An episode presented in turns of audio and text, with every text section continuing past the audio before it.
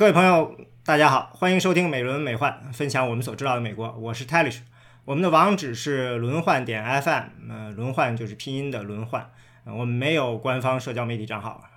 嗯，大家可以在苹果的 Podcast 啊，或者是在泛用型播客客户端呢收听。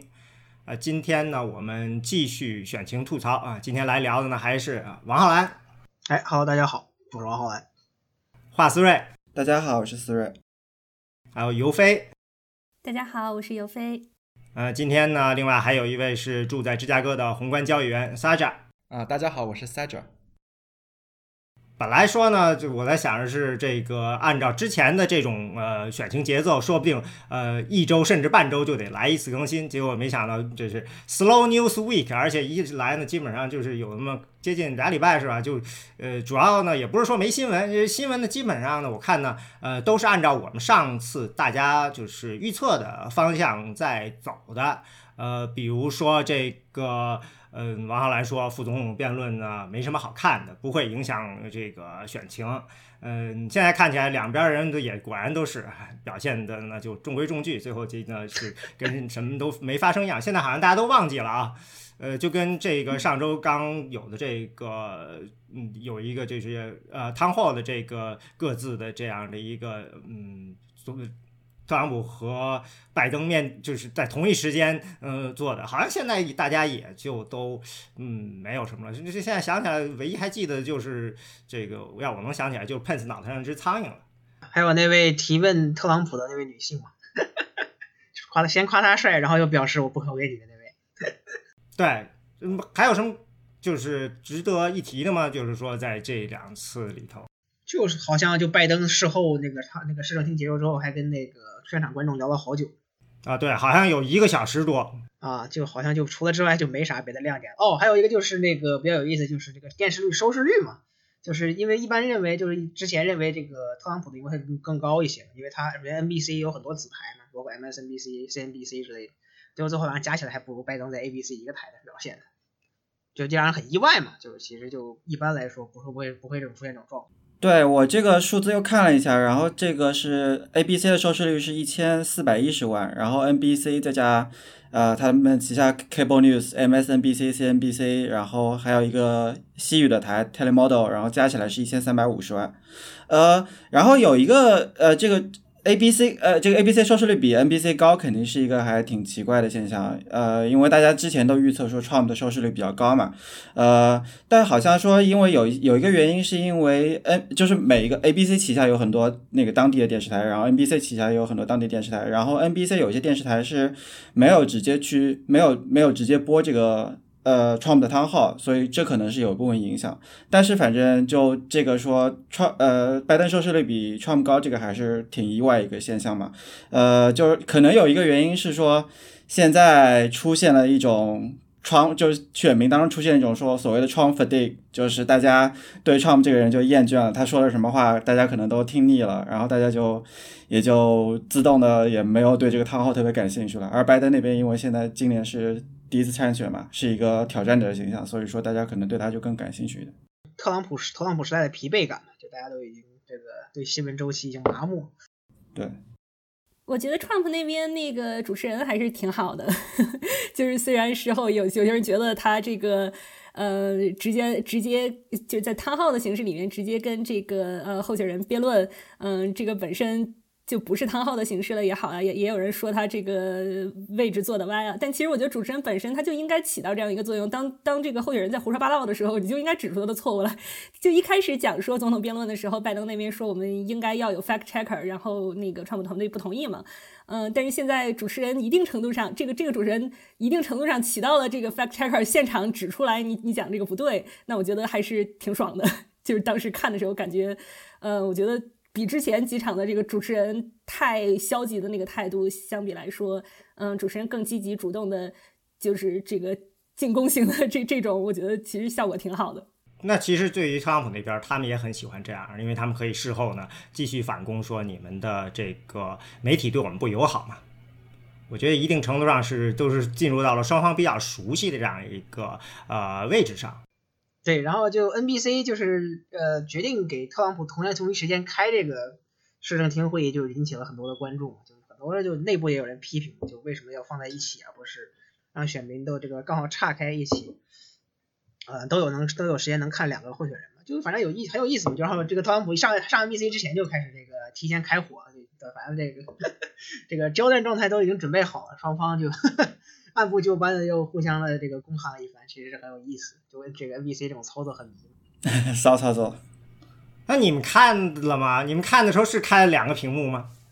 是，我是开开两个屏幕看的。你是开两个屏幕看的？那但是那你怎么同时听两个？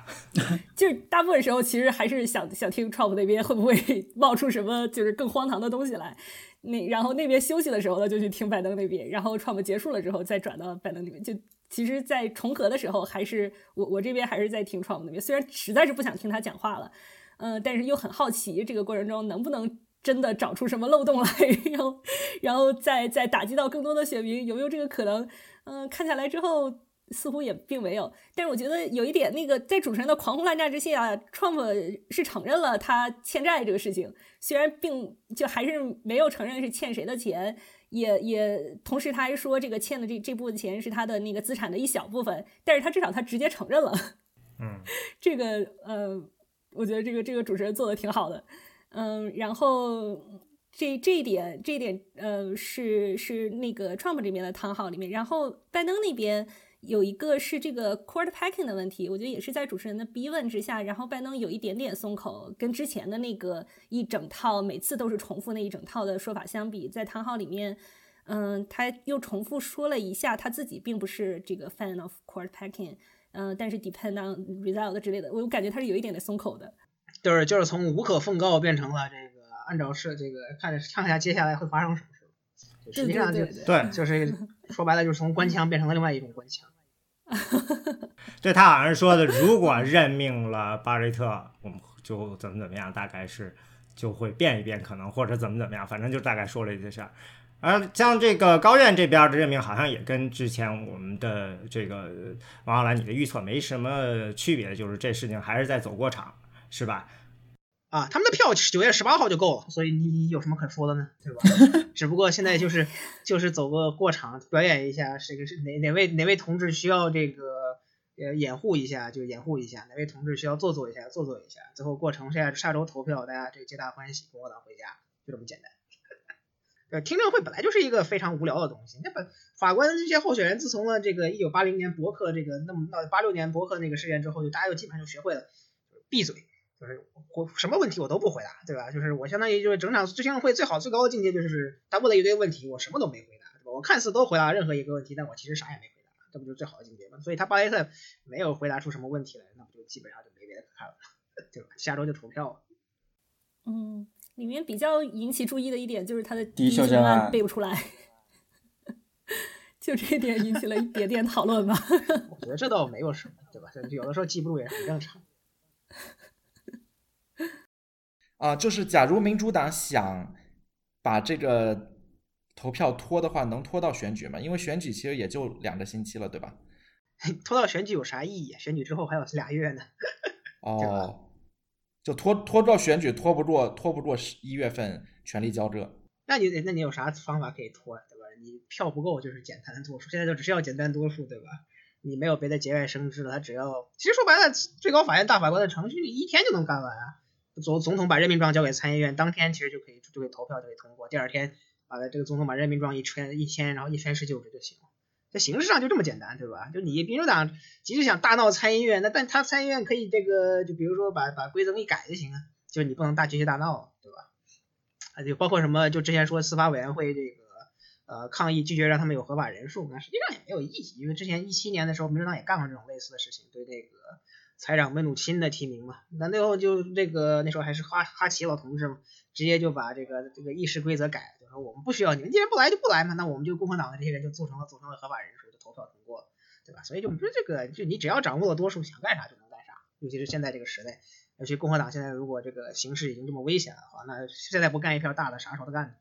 所以这个嗯提名的这事儿呢，好像嗯就是听证会里闹的最大的，还是就是最后的时候达安·费恩斯坦跟表示这个说是祝贺 Graham 说办这个听证会办得很好，还两个人还拥抱是吧？紧紧的拥抱。看在推特上反应很大，就对大家对费因斯坦的这个抨击就突然就这个本来就其实就很多，因为费因斯坦我们知道他在一八年那个卡瓦诺事件上的处理就有很大的问题，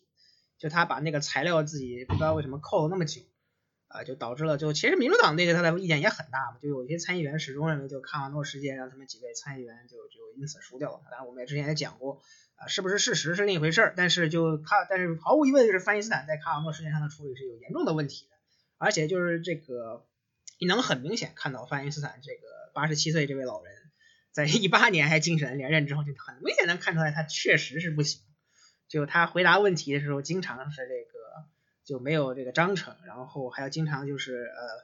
听不懂记者的提问嘛，就要就要就要幕僚提就提醒他他得做了什么，在国会就已经是一个公开的秘密了。就之前就听证会开始之前就有民主党参议员就在想要不要把他踢下来，让那个让德宾啊或者说其他几位资深的民主党司法委员会这个成员来主持会议。所以现在肯定就不会有什么多大的后果，但他们主要是在思考就是这个今年大选之后，如果民主党拿回了参议院多数的话，呃会不会让他继续当这个。委员会主席嘛，因为如果他因为作为这个呃民主党首席委员，就是 ranking member 的话，自动会成为主席。呃，但是这个其实这个问题在之前也不是没有出现过，就是这种老同志嘛，就德高望重的老同志上了年纪，实在是真的就不行。就像这个呃零八年的时候，我们知道就传奇参议员西弗吉尼亚参议员民主党的这个这个罗伯特伯德嘛，他实际上那时候已经九十岁了，就是他不是主持这个本来应该是这个拨款委员会主席嘛，但他实际上就完全这个没有任何能力来主持委员会的工作了。就最后在劝说之下特别让贤，因为我们知道参议院的委员会主席他是完全按按资排列，就是这个党党团委员会实际上是就有权利，但他们基本上从来不会剥夺这个老同志的这个呃主席主席主席控主席控制权主席权啊，所以说就得让这个老同志特别让贤。就共和党也有出现过这种嘛，就是这个近两年不就是之前密歇西比那位参议员呃 Cy Cochran。他也是就七十八十岁嘛，就他去这个一八年辞职，然后一九年就去世了，因为他的健康状况当时就已经非常糟糕，就基本上在参议院经常也找不到 找不到地儿，也就是这个方向感都没有。然后之前还有这个一百岁的瑟蒙德嘛，就是到最后就实际上大家都知道，到到最后一任的时候，他就是他完全是他的幕僚在当参议员了。所以说这种老同志在参议院的一干一贯问题，其实是一个很大的问题，但是这个很敏感的问题，对吧？因为大家不想这个。表露出歧视老同志。那个就之后，这个这个就 Feinstein 这个事情发生了之后，然后我看有一些左派开始攻击说 Feinstein 这个举动，因为现在南卡这个参议院的局势，就是这个竞选的局势还挺紧张的嘛。然后 Jamal Harrison 和就是呃 Graham 两个人其实就是差距并不大，然后他们会觉得说 Feinstein 这个夸夸夸奖那个共和党的参议员的这样一个举动，然后会不会导致民主党然后输掉南卡这个席位？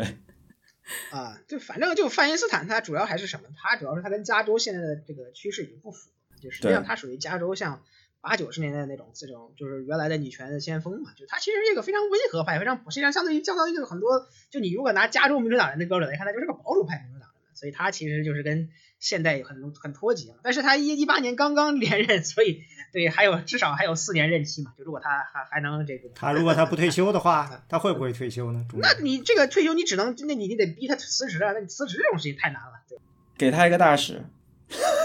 身体怎么样啊？呃，身体状况看上去是不怎么结实，反正就，反正精神状况是相当不不靠谱，就你能明显看出来他确实是不行，对吧？就是这个，就包括你，比如说，就比如你，比如说有人说老拜登老年痴呆了，那拜登起码说话是不至于不至于像塞凡尼斯坦经常就是发生了什么事儿这种感觉，就是 就是咱你不信看那个，就之前就有好几个那个那个视频嘛，就是有记者在这个就一般来说参议员从那个委员会或者什么会议中走出来，就记者会堵他们，就有人就问范因斯坦，就范因斯坦基本就回不上回答回答不上来问题，要不就是幕僚给他递个纸条，按照这个回答念一下。就就其实就是这个，就你如果在华盛顿了解内幕的话，就知道他其实就已经就这样好，已经至少有两三年了嘛。但人家还是舍得连竞选连任嘛。所以说，有的时候选举制度就是这个样子。你这个让我想起了有一个《华尔街时报》的记者说，嗯，他四月份的时候遇到了这个 RBG，在呃华盛顿的医院里头，然后他看一看 RBG 就知道啊，RBG 已经不行了，这应该是个公开的秘密了，大家都意识到了。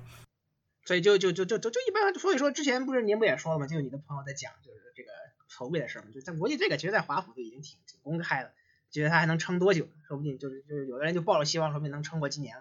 但其实最后也没成功。这都你看都五次癌症了，那可不，所以基本上就是随时都有可能这个过早的离开了我。所以这就是这个，这都是跟我们之前的预测没什么这。个偏离的，我觉得上之前我们预测的时候，唯一没有想到的就是关于，不是说唯一没想，最大的没有想到呢。我我个人觉得，就是啊，特朗普在生病的时候发了一个神奇的推，就是表示说，呃，这个新的刺经济刺激计划不做了，要到大选之后呃再做这个事情。嗯，然后呢，感觉突然间就是大家整个共和党那边都有点就是属于懵呆了，呃，手忙脚乱。然后之后呢，特朗普好像又马上的改变了，又说我们要做一个比别人都大的这么样一个经济刺激计划。嗯，到现在看起来呢，就是属于就要说，呃。看起来就是差距还是挺大的，因为这个规程下面刚刚说的是下周的时候是呃参议院要投一个五千五千亿的对吧？然后呢，Pelosi 那边的还是似乎还是咬定了这个呃两万一千亿的，然后白宫那边是一个一万八千亿的这三个计划，然后这个市场上最近因为这个事情还波动了几次，然后我记得在呃 Twitter 上还有人调侃说市场为什么会这么这个上蹿下跳？他们要是真的稍微懂点政治的话，就应该知道呃这个事情现在是没戏了，大概就是这样。对，Political 的记者 Jack Shermer 一直在就是一直在攻击说这个市场太蠢了，然后说我就想知道，然后。Sergeant，你是怎么样想法？觉得市场为什么会因为这个事情一直在波动，或者就觉得这个波动是不是真的是市场很蠢呢？啊，我我个人理解是这还是有戏的，所以可能是你们消息更灵通吧。嗯，就是特朗普在生病的时候发的那个 tweet，就说我们现在这这玩意儿不谈了，那个应该是他自从不是说他自从有 Twitter 这个东西以来，一个 tweet 影响市场最大的一次。那次应该是让美股直接跌了百分之三，当时我不是特别理解为什么呃会有会有会有这种影响，因为啊这个救市计划本身其实嗯对对资产定价没有太大影响，嗯可能是一个对政可能是对政治系统信心的原因，我也不知道。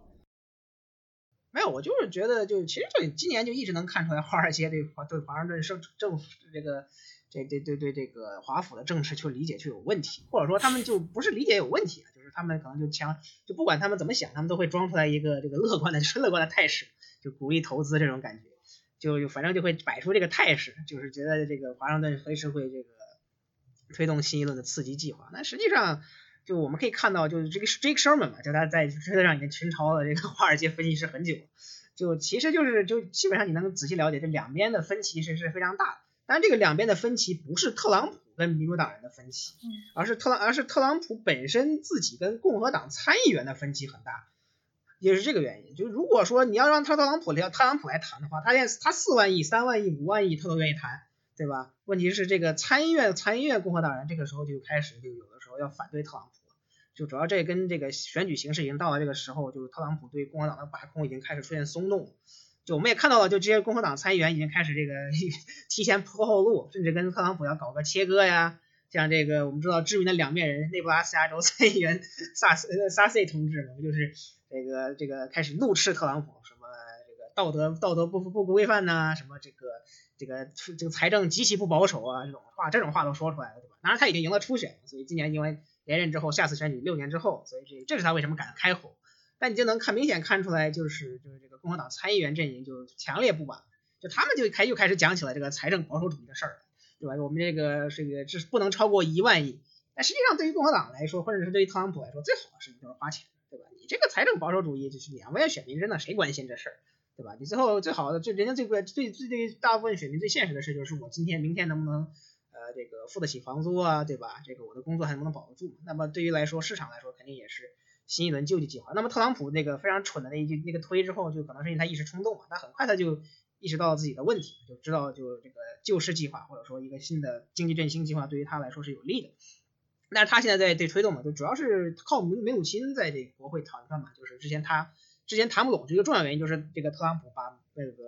马马多斯也派去了，就幕僚长，就是马这个幕僚长一般这个就是跟特跟佩洛西谈不来嘛，就特洛西更喜欢跟梅鲁钦谈。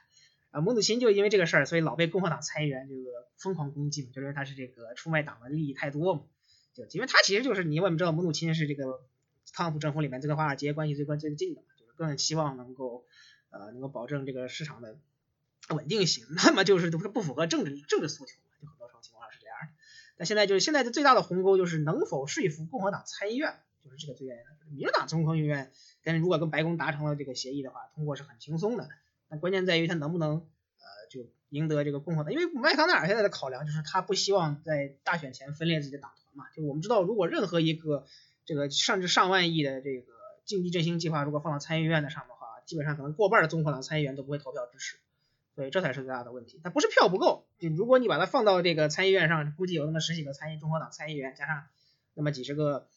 啊四十几个民主党参议员，就够是肯定够的。但就是麦康奈尔，一是他不愿意分裂自己的党团嘛，就是民主党就现在就是自己内部的分裂，就是因为他们嗯呃反正就是不知道为什么良心发现又重拾了自己的这个财政保守主义。所以啊、嗯特朗普那个一点八万亿的计划，假如现在放在参议院的话，你觉得可以过吗？参与还是也不是没有可能吧，就看他能不能跟这个，主要是还是看他们的信号。就如果他跟佩洛西谈成了的话，那肯定能过呀。但就佩洛西现在内部也有很大压力嘛，就有人觉得你现在还不如现在就放行嘛，然后呃就没必要就拖了这么久，然后可以等最后再上来，拜登再上来之后再再搞得更大一点。但这里面就有政治的衡量了嘛，你不有必要在参这个在选举前十几天给特朗普送一份大礼。佩洛西今天早上发了四十八小时最后通牒嘛，说四四十八小时内如果谈不拢的话，那这个事儿选至少 election day 之前就不太可能了。嗯，所以那就看到周二有没有可能谈拢了。本来也是已经十八号了呀，妈，这对啊，对啊，众议院怎么着，你最后也得放人回去竞选那么两周吧，就就一一周半吧，最多现在也是这样，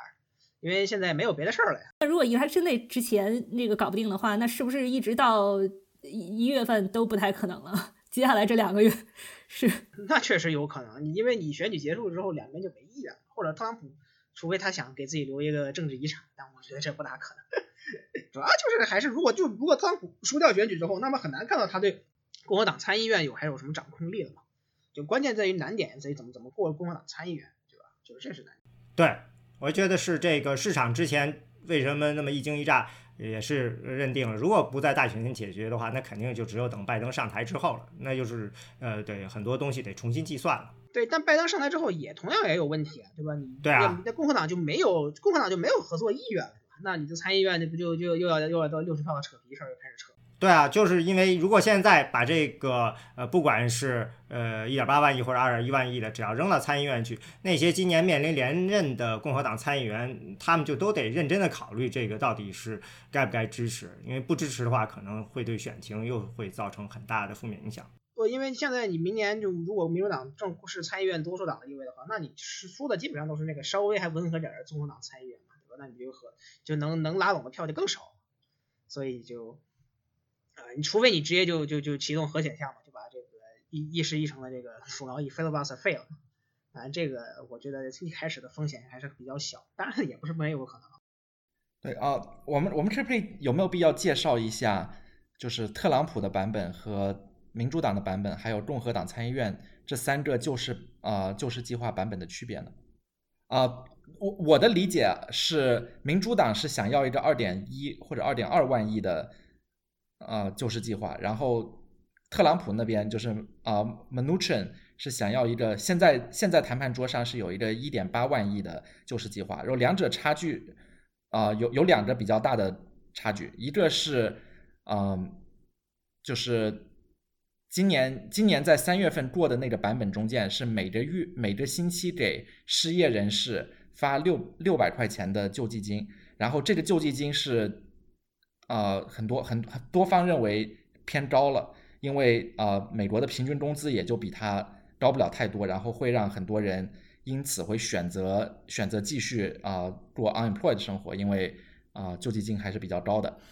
然后共和党那边希望一开始希望想要一个每周三百美金的计划，然后现在是谈判好像是谈成了四百美金，然后四百和六百这之间这个差距是其中之一。然后还有一个是关于给地方拨款的问题。啊、就是因为这一次抗抗议，就联邦政府做的事情不是很多，啊，然后很多就是医疗医疗设备的采购，或者是啊各种啊生意生意停摆以后，给这些小生意的这些救助，这些东西很多都还有就是啊学校以及医院的补助，这些很多都来自于地方政府的财政预算，啊，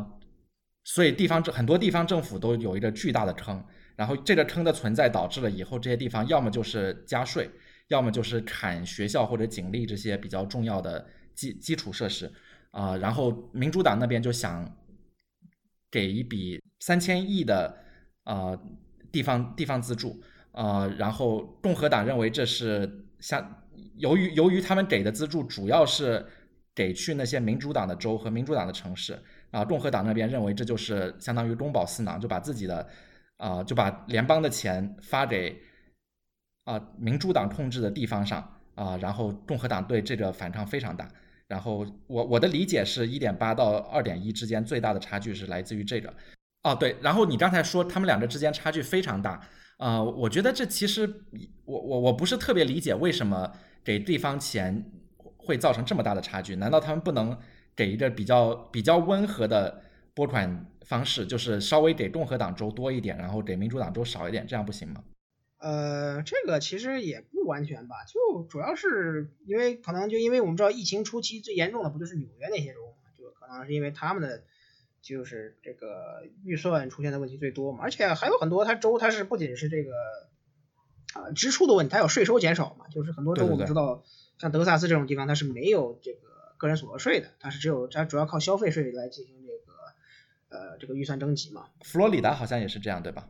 对，佛罗里达也是，佛罗里达也没有个人，就是他，但是你我们就知道，如果所以他为什么那么急着重新重启经济嘛？因为他们经济政府没有别的收入，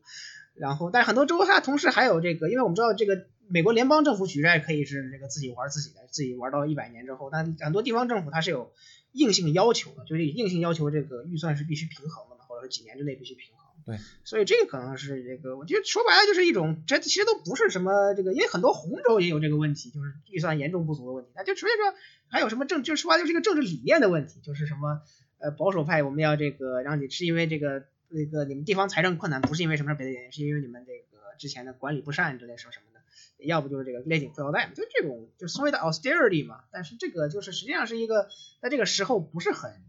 呃不是很明智的政治上不是很明智。除了这个，除了你自己坚守自己的政治立场以外，是没有什么政治利益的。所以说，这就是他们的这个分歧。那其实最开始的版本，就是参议院的那个版本，呃，共和党人的版本，其实比这少的还要好多，还有更多其他的东西就是没有。就是因为我们知道，你刚才说的就是那个是这个特朗普政府的版本，对吧？就是这个民主党，民主党倒其实已经内部还可以，就是特洛西的口咬得很紧。因为他的这个筹码更好一些，但现在最大的问题都不是是这个一点八亿，连共和党参议院可能都不会都不会接受，所以就是还是就是他们他们的阻力最大。我的理解是，共和党的版本是五千五千亿的版本，然后那个版本它的意义不在于就是这五千万五千五千亿过了就没了，它的意义是他认为这五千亿是最重要的最重要的那部分，就这是破啊。迫在眉睫的那部分，然后把这个，我们先把这个双方都认同的这五千应该花的这五千亿花出去，然后剩下的部分再谈判啊。但是这个其实是挺挺阴险的，因为就是这五千亿是双方都认同的部分，对吧？但这些这些过了以后，共和党就没有任何理由去帮民主党去过剩下的那一点五万亿了。所以是政治上来说，这个是不太现实的。我觉得没有必要认为。参议院那边的这五千五千亿是一个很重要的数字，因为这是一个啊，这和实际的谈判没有太大关系。对，就因为这种国会的预算谈判，包括这种支出谈判里面，肯定是不能说先放这种最好过的。你知道我们这个很一个很明显的例子就是，呃，一九一九一八年年末的那个非常非常漫长的这个政府关门嘛，为什么关了一个月？就是因为那年他们为了提前，就是为了中期选举中提前完成拨款，把先把国防预算跟这个卫生部支出的那个预算给过了，这就是造成的问题。剩下的那些联邦其他机构的决算就无所谓啊，两双方反正都没损失，对吧？反正国防部开了就行，这个正常的卫生机构的这个为这个健健康部开了就行，对吧？所以这都拖了一个月。所以这就是这个谈判的一个经典，就是你不能把双方都都能同意的地方先放过去了，那你还怎么谈啊，对吧？就最后就双方就只能拖到这个，呃，就天荒地老，最后到最危急的时刻，然后这个在最后通过，那肯定是不行。呃，共和党呢，他就是因为共和党他最早的问题就是他们不想通过任何，甚至说他们只想通过这个给这个我们知道 PPP 嘛，就是这个 Paycheck Protection Program，就是给中小企业的这个无偿贷款补充就补充资金嘛，就很多他就只想干这个事儿，呃，甚至可能就是还有包括后来就松口一些的话，就是加上那个之前一千二百块钱的每人一的支票嘛。呃，就其他没有什么其他别的，然后他们主要还是对这个失业失业救济这个问题比较反抗，然后现在可能就是如果要松口，可能这个也就松了，但就是这个还是紧咬给地方的这个援助嘛，因为地方的话好像是我觉得这个其实跟美国建国初期很像，就是地方债务要不要联邦承担这个问题是吵了很久，就是就由于这种政治哲学的人认为这个地方的政府的自己事儿自己自己管嘛，所以就这这个其实都不是一个都不是什么这个一个非常政治上明的事情，在特朗普。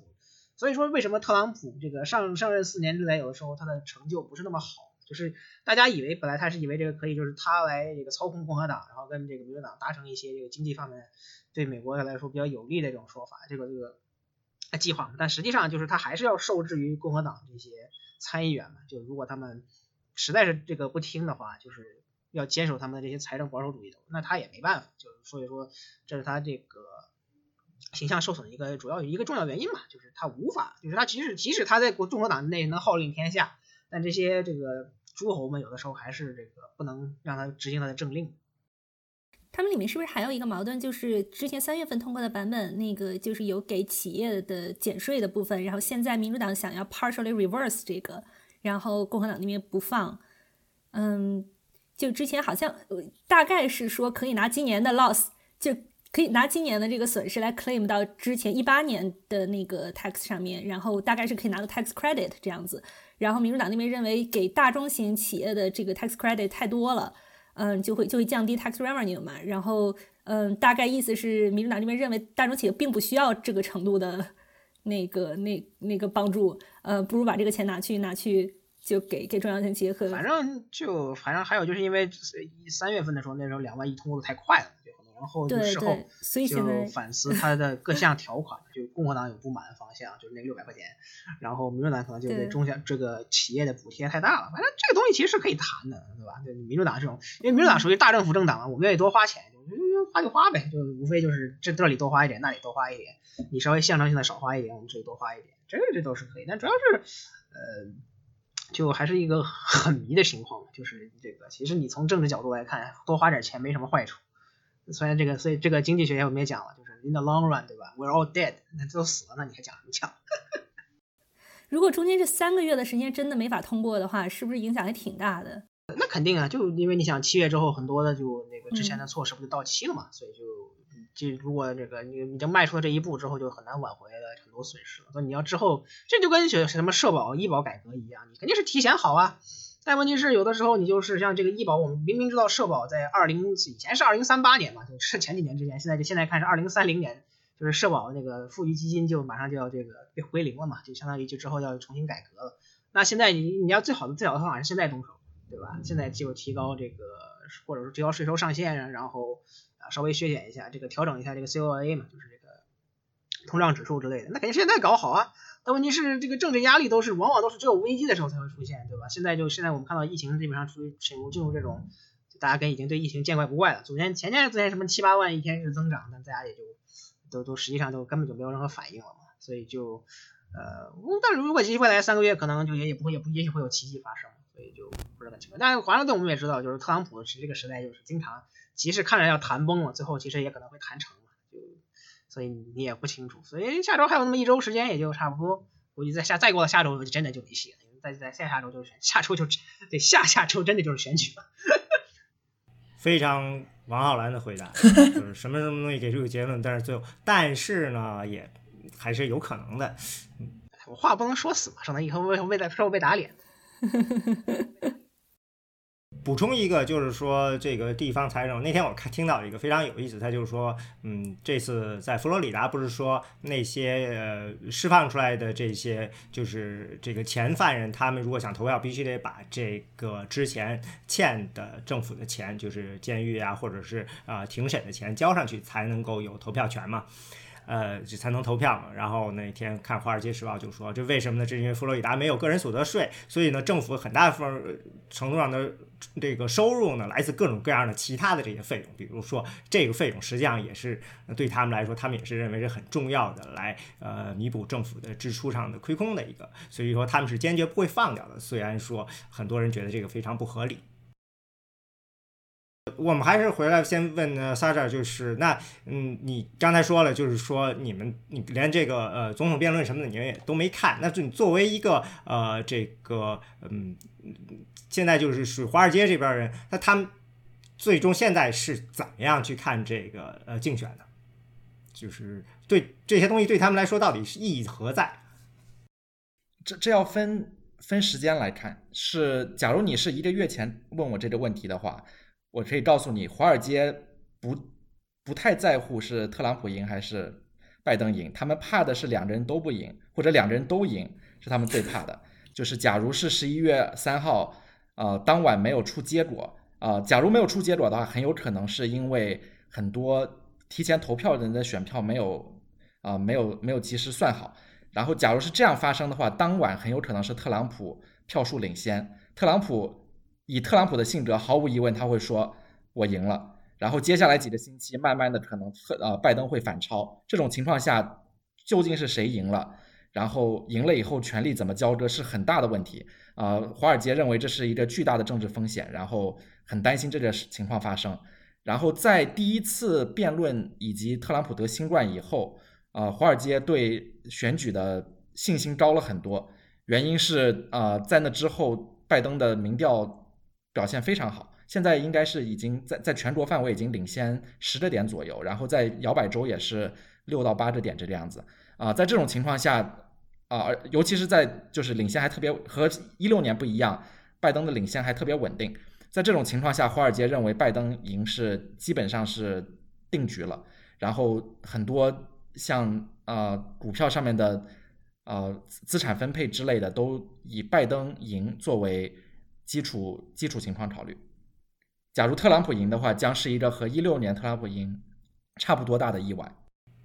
那如果我想 hedge 这种情况，我应该怎么办呢？就是 hedge 特朗普赢的情况是吗？啊，嗯，这是个好问题。我觉得可以考虑买一下医疗股和呃私人监狱股。就美国，大家听众可能有些不太知道，就。美美国很多监狱是私人运营的，就是有一些公司在运营。啊，拜登是很明确的表明，这些公司就会在他上任以后会整这些公司。啊，假如特朗普赢的话，不整这些公司就能多可能多活着几年吧。啊，所以这是一个这是一个可以考虑的方向。这个我我都不知道他们原来还上市啊。Geo Group 啊，对，是是有几个上市市的公司，还有就是啊医疗股。啊，我可我可以大概说一下，就拜登上，呃，拜登当选和拜登当选是不一样的。就有一种情况就是拜登赢了，然后民主党赢下了众议院，但是参议院没有赢，或者是勉强赢。就比如说是五十到五十一个参议员是民主党，这种情况的话，其实民主党是很难干什么大事的。就是具体的，比如说像像大企业增税，或者是去把那些科技巨头拆开。或者是把银行把银行反垄断啊，这些事情民主党是很很难在有五十五十一个参议员就勉强控制参议院的情况下完成的。但是，假如是在十一月三号的时候，民主党参议员们表我参议员竞选者表现的特别好的话，他们有可能得到比如说五十四或者五十五个参议参议员人数，这样空间就很大了，因为他们不怕几个比较中立的民主党参议员。逃票，他们可以干很多民主党干想干很多年的事情啊，其中就包括可能是下一步医改，或者是啊，像我刚才说的啊，就是私人医院这些事情，还有就是啊，关于新啊新能源啊，就是更更加支持新能源这些议题，都是民主党党内想想干很久的事情啊。假如他们有足够的参议院票的话。啊，几乎肯定会把这些事情在短时间内一下子干完的。现在我对刚才那个说的很对，就是对参议院情况估计对未来肯定对市场也是有很大影响的嘛。就是但是你得看五十五席，这个其实现在来看几率可能就百分之十 甚至都不到，因为现在中位数应该是在五十一左右，嗯一到四十九这样。因为我们看的话，来看单看民主党的话啊，第四十七席应该四十八席应该是哦，应该是四十七席，因为之前那个先先要丢掉阿拉巴马嘛，或者说或者说会不会丢掉阿拉巴马现在问题，呃，大概率会丢掉。那么四十七席是科罗拉多，四十七四十八席是亚利桑那，四十九席缅因，五十席北卡。那么五十一席要不就是蒙大拿，要不就是艾奥瓦，对吧？那五十一席、五十二席是这俩，呃，五十三席可能是、乔治亚常规选啊、乔治亚常规选举，呃，五十四可能是堪萨斯，五十五可能是阿拉斯加，这啊这有点接近发梦了。你你呃你你你写你写了你你写了 South Carolina 吗？呃我没写，我写过，但是就就就这个可能这可能是五十六、五十七嘛，就是吗阿拉阿拉巴马可能也就是五十六、五十七嘛，这都是到后面就是非常不靠谱嘛，就是那个我我对看我看民调民调在 South Carolina 还蛮接近的。啊，民调很接近，不代表他们能赢啊，这是问题就在于这样的。就像这种南卡来说，就是这种州，它的就是它的所谓的弹性很小，就是两党的就得票，其实就是最后，因为我们知道就在南方这些州，如果民主党候选人稍微表现好一点的话，那他们的就可能达到四十八、四十九这样的，但是他能不能跨过五十这个线是很重要的一个问题。所以就乔治亚也是一样嘛，就因为乔治亚它是要百分之五十才能赢嘛，就他必须要这个，要不然他就会一月份五号会有第第二轮竞选，所以这是这个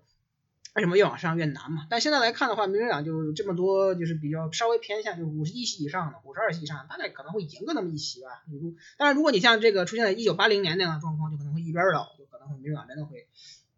拿到什么五十五席。那这种情况其实是个很少，但也不是不不存在的。所以说最有可能的估计还是五十一、五十二，这是对民主党来说就已经相当不错的结果了，对吧？当然，共和党现在内部有这种悲观的估计嘛，就是说。如果选几届最后结束，这个参议院我们还是五十一，这个民主党是拿到五十一席，我觉得是相当不错的结果。因为就是因为说白就是因为共和党现在这个危险的地方非常多嘛，但它如果一崩溃起来，就有可能会这个一起全崩嘛。但就也有可能就他是就还是会守住这些，比如说就我只赢百分之一、百分之二，那不也还是就赢了嘛？就是反正这个选举就是这样的，我多一票就是就是就是就行了，对吧？所以你这个这个道德胜利是没有用的。南卡这个比较有意思，就是最近呃，就这个哈里森他不是在这个第三党的 打那个 保守派的广告嘛？就对对对，给那个宪法党或者他已经退选了嘛？就是他说是那个 hundred percent pro Trump，就是百分之百这个，因为特朗普因为 Lindsey 的这个格拉汉姆的这个 Lindsey Graham 的最大的问题在于什么？一是他这个迅速右转靠向特朗普靠拢，但很多共和党的这个就是核心选民还是就是这个特朗普的这个粉丝对他有一些不信任嘛，就认为他是这个虚假式的这个附庸，呃，所以说这是可能就是。可能会比如说投第三党嘛，就是这种 所谓的纯保守主纯纯保守候选人。然后这个就还有另外一批，就是这个原来他这个格拉汉姆可能稍微靠一点，就 Graham 稍微靠一点那种，就是这个这这个白领嘛，就是说白了就是这个南卡首都那边的那些富裕白人，就像那个 Low Country，就就是就是说白了就是南卡第一国会选区嘛，要不然为什么 Graham 在这个辩论上还抛称赞一下民主党参民主党众议员这个康宁汉，所以就说明了就是他在这个地方也有问题。就这就是这，但是最后就问题在于你能不能就是这个查理森能不能跨过百分之四十九吧？也就是如果你能让这个第三党派稍微分那么一两票，你能不能跨过这个线？这是一个很现实的问题，对吧？就包括乔治亚也是一样，我们知道乔治亚为什么大家一直不看好民主党的机会，是因为他们在这个 runoff 第二轮选举中的这个胜率实在是太堪忧，主要是因为这个少数裔选民一般来说不会在这个时候出票嘛，尤其是你想到如果今年民主党在十一月赢了赢了参议院之后，赢了众议选，就比如说赢了到赢了大选，然后赢了参议院之后。那么也还有这么，比如说在你拿到五十二席，那么第五十三席、五十四席是乔家的两个，对吧？两个席位，它这个第二轮选举，那还有能多少人去出票吗？啊，这是个，而且明年那个选举还得明年一月五号，对吧？还不是今年，对，就就这都是这都是一个巨大的问题。所以说，而且就是最最终问题在于，你不管怎么说，民主党过百就过六十票或者接近六十票是不可能的，所以他们面临的最大的一个问题就是是否要废除 filibuster，就能不能要废除超级多数。但，这个要废他也，首先你的票也得够，就是 Manchin 这个老师同事就一开始就说了他反对的事儿，对吧？然后这个还有亚利桑那这个塞勒玛他也说他反对，所以你肯定至少要这么五十二票以上或者五十三票才可以。那谁还有其他的一些民主党参议院候选人也表示过这个反对，对吧？所以就实际上是一个很现实的局面，就其实能有多大改变呢？对吧？哦，对，刚才刚啊、我我在想补充，我刚才还忘了说，就是民主党，假如是众议院、参议院和总统三。三者兼胜的话，啊、呃，还很有可能发生的几件事情，就是拜登提出的要给个人四十万以上的收入加百分之十二的呃，相当于个人所得税，但是是 Social Security Tax。然后还有是把企业税从啊，特朗普特朗普是把它从三十五变到二十一，然后拜登想把它提高成二十八。然后还有就是个人在一百万以上的呃财产 Capital Gain Tax 啊，就财财啊，就是被动收入。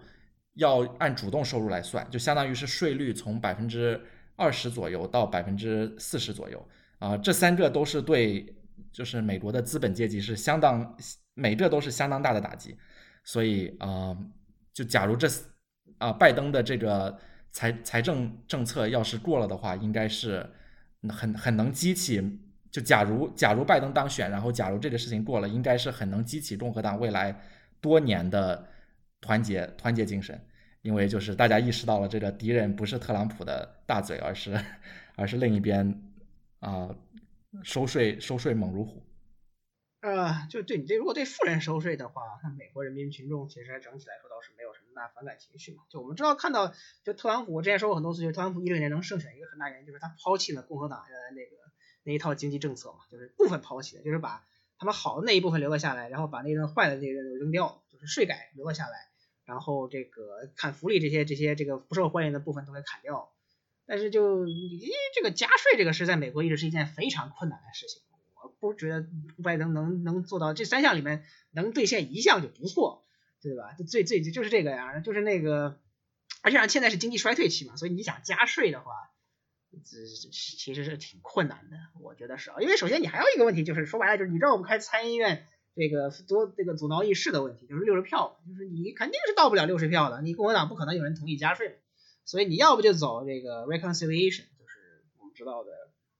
一个走后门嘛，就是只要五十一票，但是它这个对上限有关系，就是你十年之内不能花过超过一万五千亿嘛，就是不能赤字不能超过一万五千亿，按加税来说可能来说是另一个反方向嘛，但它肯定是要要捆绑在这种一揽子经济计划里头，所以就。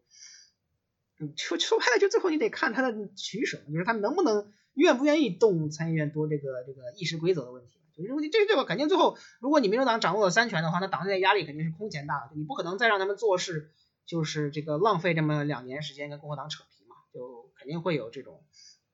动作。但我觉得你就是这个税加税这个事儿，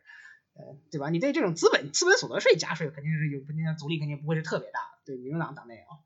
但是就什么个人所得税就比较少，那社保的话，那可能得那个东西最后可能得到两两党来自己解决，这两党呢都有有紧急状况的时候才会解决社保这个事儿。嗯，现在来看社保怎么着，二百零三零年差不多这个时间段是要解决问题的时候，对吧？现在还还还还有十年呢，对吧？所以第一开始的，因为现在有疫情了嘛，所以就一开始处理的问题肯定是跟疫情相关的这个法案，然后还有医保，所以。当然，这肯定都会，我估计都会都套到这里面大的计划里头去吧，就嗯，对吧？在我我对这个加税这个问题是这个谨慎悲观状态，就是我们知道减税容易，加税难，对吧？减税也不容易，加税就更难啊，减税相当不容易啊。啊，对你如果你如果光减光减税不不不不去除漏洞的话，那肯定肯定难，对吧？但是你去除漏洞也是一件很难的事情，就是我们知道真正的这个所谓的税务改革。就是这种收支平衡的税务改革，是一九八六年的时候是最后一次。老布什、小布什的两次减税，包括这个奥外这个特朗普的减税，都实际上都是这个赤字减税，就是提前就是未来兑现未来的支票。对我呃补充一下，就是刚才啊撒这说的这个共和党，如果说呃拜登那边征税，他说共和党可能会更团结。这个呢，我是基于一个对传统共和党的理解。那么最近呢有一本书嘛，就叫做 Let Them Eat the Tweets。呃，中文版用翻译呃叫做“推特治国”，我觉得这个翻译的其实是不好的这个名字，但是他的意思就是作者嗯这么多年他的一个一贯的立场就是认为共和党那边有个核心的经济问题，就是他过于支持。这些资本家了，就等于高收入阶层，那么顶顶层的这些人了啊。那嗯，在这个 Let Me Eat the Tweets 里头呢，实际上呢，他嗯，就是看到了，就是呃，Trump 上台了，那就他就认为共和党内部出了个矛盾，就是因为呢，呃，Trump 呢，他有很多这种呃经济上的民粹政策，其实是跟共和党传统经济政策是有着本质的矛盾的。那嗯，现在他看起来就是因为特朗普在上台的这几年里头，实际上呢，最终呢，他在经济政策上呢，他等于是他没有把他的经济民粹政策给推进起来，他还是老老实实的，呃，就是按照呃共和党参议员就传统共和党的经济政策来走，比如说减税啊这样的事情。那他自己想做的，不管是这些呃福利啊，或者是其他的这些投入这些东西呢，呃，其实就是基建啊什么的，其实呢，呃，都没有成功。所以呢，那本书就叫做 Let them eat the Twist，意思就是本来我要给你们的这个这些福利的，但其实呢，共和党因为内部阻力，所以你们就吃 tweet 就好。啊，就是这个意思。那他认为这里头呢，实际上共和党呢本身呢就有这样一个核心矛盾在这里头，就是因为他原来这波人呢，随着这个白人人数减少，他的这个人群在减少，所以呢，他为了呃吸入更多的人群，他只好吸入了这些呃白人蓝领，就是被呃特朗普带入的。那带入了以后呢，就形成了这样一个在政策上的一个核心矛盾，就是特朗普也带入了这样一个经济民粹主义主义，跟呃这个其他的传统共和党的这个经济政策是有一个核心矛盾的。所以这他认为这是一个。呃，这个必须要解决的，不然就会爆炸的炸弹了。嗯，大概就是这个意思。对，就是就是这样，就是一个非常现实的问题嘛。就是这些白人蓝领阶层，他实际上是在文化议题上是偏保守，就可能更更响应特朗普。但他在经济议题上是跟共和党传统共和党人是非常不符合的。要不然为什么他不投给多姆尼呢？对吧？就是这个很严，就是这个很严峻的问题，就是他们不认同原来共和党那一套经济政策嘛。所以特朗普的呃很多时候承诺就是迎合这些人的民粹主义诉求嘛。但是就我们也看到，就因为特朗普他始终还是一个。要携带共和党标签嘛？他掌控的是共和党，主要是因为特朗普自己，因为他得罪了太多民主党人，就他没有办法这个有效的跟他们进行沟通嘛，所以就浪费了，相当于就浪费了一个很黄金的机会。但现在就共和党内现在就埋，就刚才华老师也说，埋下了这个潜在的分歧，就是如果这些这一批人还是留在共和党内的话，那么他们肯定在未来也会将影响到共和党的这个选民的生态嘛，或者说是议员的生态嘛，就是因为选民是影响议员的生态的，呃，所以就因为现在共和党内不也出现了这种经济民粹主义嘛？就是像这个约什霍利那样的，呃，还是保守他们的文化保守派，但是他们对这个大企业的公函啊，包括这些这个对这个，尤其是科技业这些的攻击，其实是越来越猛烈了嘛，就是跟以前的共和党传统共和党人来说是非常不同的。这种趋势会不会在未来继续持续，也是一个很有值得很值得关注的嘛。从一定程度上说，现在经济计划死在这儿了，呃，一定程度上也是因为，就像你刚才王老师说了，嗯，整个过程中这个特朗普的这个民粹主义，实际上呢，经济民粹，呃，真正的。爆发一次，也就是在疫情出来以后三四月份的时候，连续通过了两次这两个这样的刺激计划，然后可能太猛了，以至于呢共和党内部呢产生了这样一个反弹，有一点这种，呃，就是觉得我们做的太多了，就他们就已经就你也你也知道，共和党就基本上就不愿意干这种几万亿的这种，包括这两这个这个两万亿的这个支出，相当于美国正常财年这个半年的半年的半年的支出了嘛，就这种这么庞大的。救济金在在往常基本上是不可以想象的，但他就就在国会实际上就两周就通过了嘛，就有很多人就有后悔吧，就觉得这国会就是这个又把钱带的松了，但实际上对这整体我们知道这市场和包括市场啊，对美国民众对三月份的那个 CARES Act 这个是非常满意的嘛，正常就是百分之六七十认可，就反正你多花钱，民众肯定是喜欢的，但你如果纠结教条，那么去，这这这是对选举来说肯定不是什么好事儿。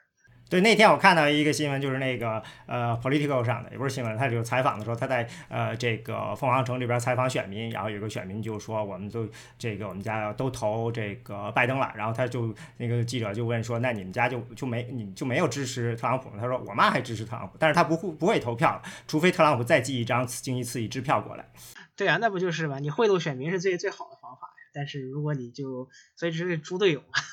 特特朗普觉得对吧？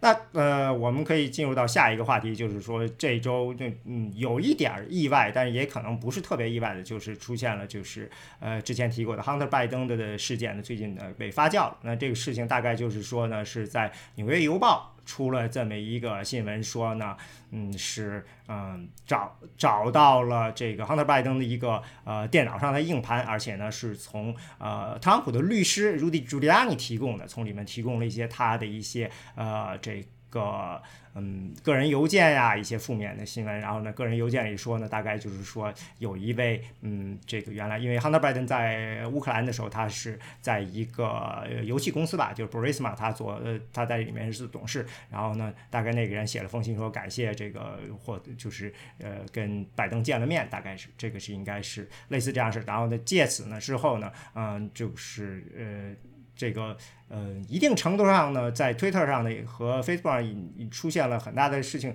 呃，并不是关于这个事情的，或者说一定程度关于事情，但是呢，呃，被延展开了。一个是我记得是《纽约时报》的 Maggie Haberman 转了这个 Twitter。结果呢，他就转了一下，然后说有这么个硬盘，但是他然后他什么没说，然后呢就被大家攻击了。嗯，就是说他不应该出现一个话题叫 Maga Maga Maggie。Margaret Haberman，Haberman，对 Margaret h a v e r m a n。嗯，呃，意思就是说呢，他呃，这个并没有他在转的时候并没有嗯说这个新闻的质量很糟，很多东西不可信，大概就是这个意思。虽然 Maggie Haberman 后来在其他推特里又发了，但是他没有在那个直接转那个推特下做任何的这种解释。类似的还有就是啊，Twitter 和 Facebook 好像都呃在那几天就是进了相当多的就是转发这个的新闻呃 Twitter 是吧？Twitter 是禁了这个，对，就一开始的时候它是封杀这个链接，就跟微信上你可能点击一个链接，然后点进去之后就发现这个内容无法查看一样，对。然后它是有一些有一些转了这个链接的人，然后就直接被禁言了。然后最最有影响力的就是刚才已经提到了一个 Political 的记者 Jack Sherman，然后他是转了这个链接，然后说这个文章有哪些那些问题，但是就 Twitter 就直接把它给禁言了。然后还有呃那个白宫发言人。呃 k e l l y n McEnany，然后他也是，他是有一个白宫发言的白宫发言人官方账号，一个自己的私人账号，然后私人账号是发了这个内容之后，也被禁言了。然后禁言之后过了，过了大概应该是半天的时间，然后 Twitter 又改变了这个政策，然后说就是直接这样的一个禁言的。就直接封杀这个链接的这个这个处理不大合适，因为他之前给的理由是说这个私人信息是这个这个里面这个链接里面包含了私人信息，然后而且这个内容可能是通过黑客获取的，然后所以说他把这个链接给封了，然后封了之后呢，他的公关团队也没有给出任何解释，然后就是说只是说那些封的人，然后拿到了呃就收到了一封私信，然后说这个呃说你的账号被封掉了，但是就他的公关没有给出任何解释，所以就造成一个很大的灾难，大家就不知道为什么进这个东西，然后为什么。什么就就反正没有给出任何的 context，然后后来就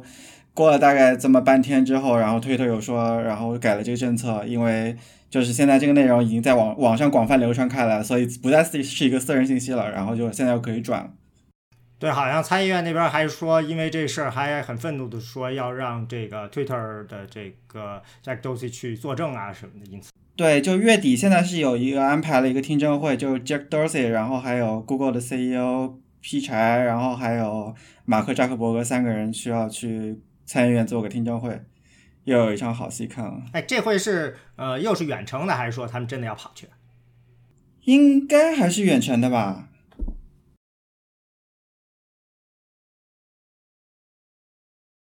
我记得参议院的，好像肯定是参议院。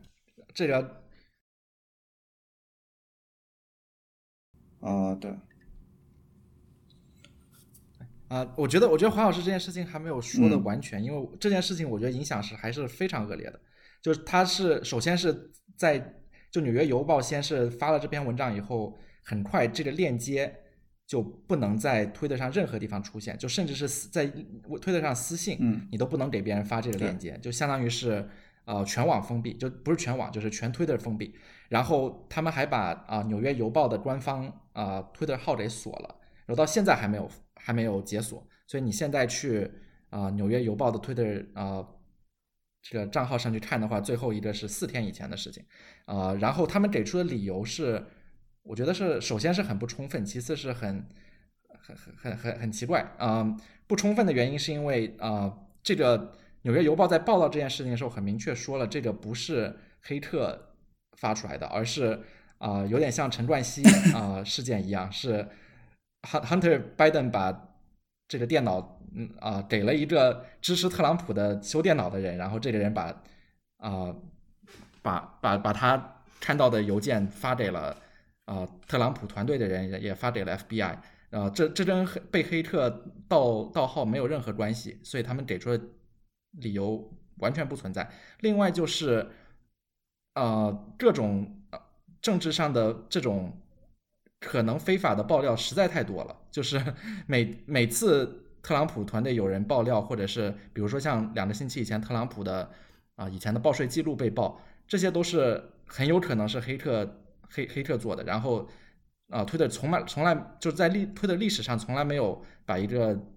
啊，把把一篇文章看得这么重，就相当于全 Twitter 封杀这种情况，啊，就让人感觉很奇怪，尤其是在就选选举很快就要到来的情况下，他给人一种很强的感觉，就是在操纵操纵大选。呃，对，就我可以补充一下，就是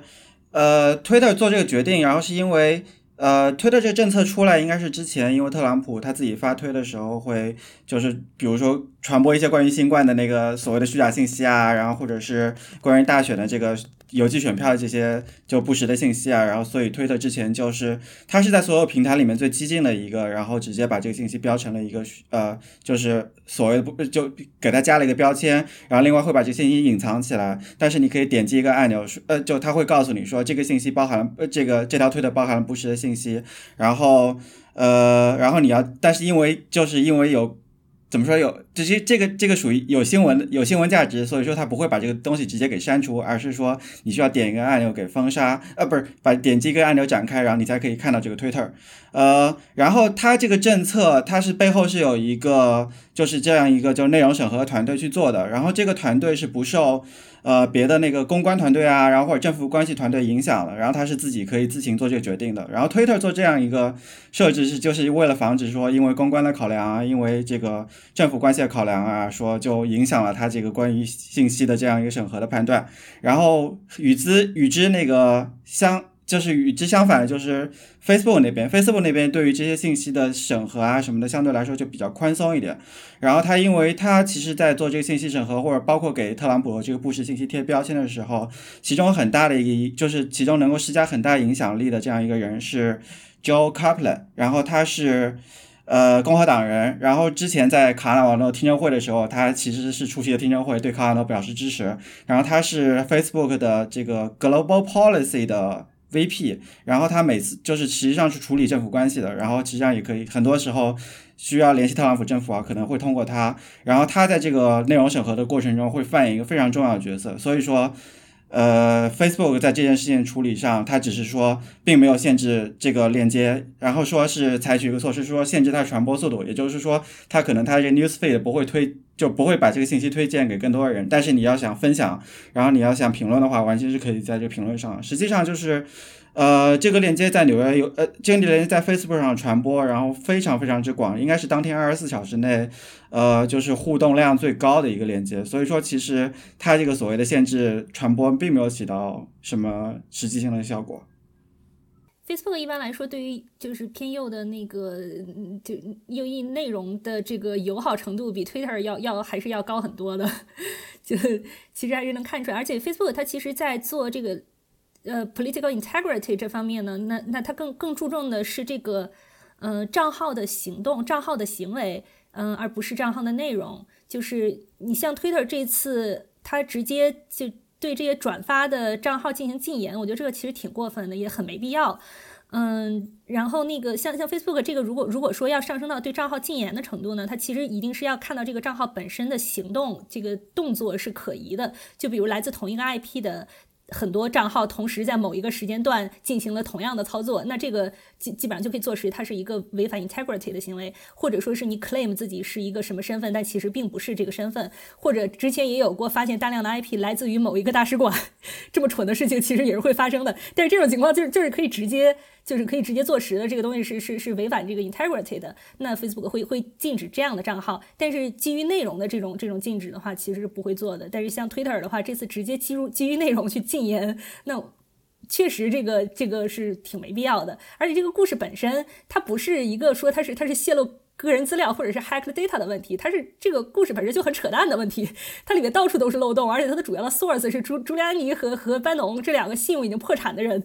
然然后就整个故事里面那个从头到尾每一个环节都很有问题，然后今天那个我们也看到说 FBI 现在已经在调查这个事情本身是不是那个俄国那边的另外。就进一步的试图操纵大选的一这这个是又又一次努力了，嗯，其实就我觉得就在这个情况下，没有什么必要那个像 Twitter 这样对他进行如此严厉的封杀，反而让这个封杀行为本身变成了一个新闻。嗯，其实你完全可以就是像之前那样标志出来这个这个故事它本身有有怎样的问题，然后你直接 link 到说 FBI 现在正在调查这个是不是俄国的又一次抹黑行动，我觉得这样效果可能更好一点。FBI warning。对啊，对啊。嗯，我我其实，我我我我是刚看到这个故事的时候，我我也是觉得非常可疑，因为里面那些邮件讲的事情就是共和党一直说康德拜登在做的事情，就有点太完美了。呃，但是后来这之后这几天的事情让我感觉这很有，就是真的可能性还是蛮大的。啊，首先就是它里面除除了它关于政治那部分以外，还有很多 Hunter Biden 的个人生活。啊，具体是什么我就不说了，因为有可能有啊未成年人啊，就是他一些私人生活的一些资料，然后这些资料是除了自己的电脑以外，我很难想象外人可以拿到。然后另外就是拜登那边啊，这已经三四天了吧，没有任何就是没有任何表态说这些内容是假的，就没有没有这种表态，所以就是让我感觉很好奇，就里面。啊，到底有多少是真的？有有很有可能是里面就是关于个人生活，或者是就一部分是真的，一部分是假的，也是有可能的。啊，就看看一下未来一个星期啊，可不可以再爆出点料吧？那啊，那我来分析，就是从我的个人的理解上来，嗯，看一看这个事情吧。呃，首先我是认为里面的邮件，嗯，至少是存在的。呃，可能会有一定程度上的篡篡改，但是基本内容是呃真实的，因为这个事情其实跟以前他们对这个 Hunter Biden 的攻击呢，就是比较一致的嘛。嗯，就是现在我对这件事情，呢如果让我总结的话，就就这是一个大概策划了一段时间的一个比较呃这个有协调的这样一个攻击行动，就是属于呃来自呃特朗普一方的，因为你朱莉安你自己说了。他跟特朗普打过招呼了，嗯，在这件事情出完以后，Breitbart 也出了相关的文章，呃，是由这个 Peter Schweift，那是专门做这种呃这种调查研究的这样一个 Breitbart 算是比较呃厉害的一个人做的类似的，也是基于 Hunter Biden 的邮件的一个呃报道，而且他们还会继续做下去，嗯，说明这是一个准备了一段时间的事情。那那这件事情呢？我在我理解呢，就是说，我们如果换到这个，嗯，我是一个这个呃特朗普一方的人，我手上掌握了一些对于呃哈 e 拜登呃不利的材料，甚至有可能会对，显然我当然希望让 Joe Biden 给牵扯进去，这不利他。我的确掌握了一些材料，那我怎么样让我的攻击最有效呢？呃，通常情况下呢，呃，你有两种方法，一种就是你登一个大幅的，直接就是我做一个广告。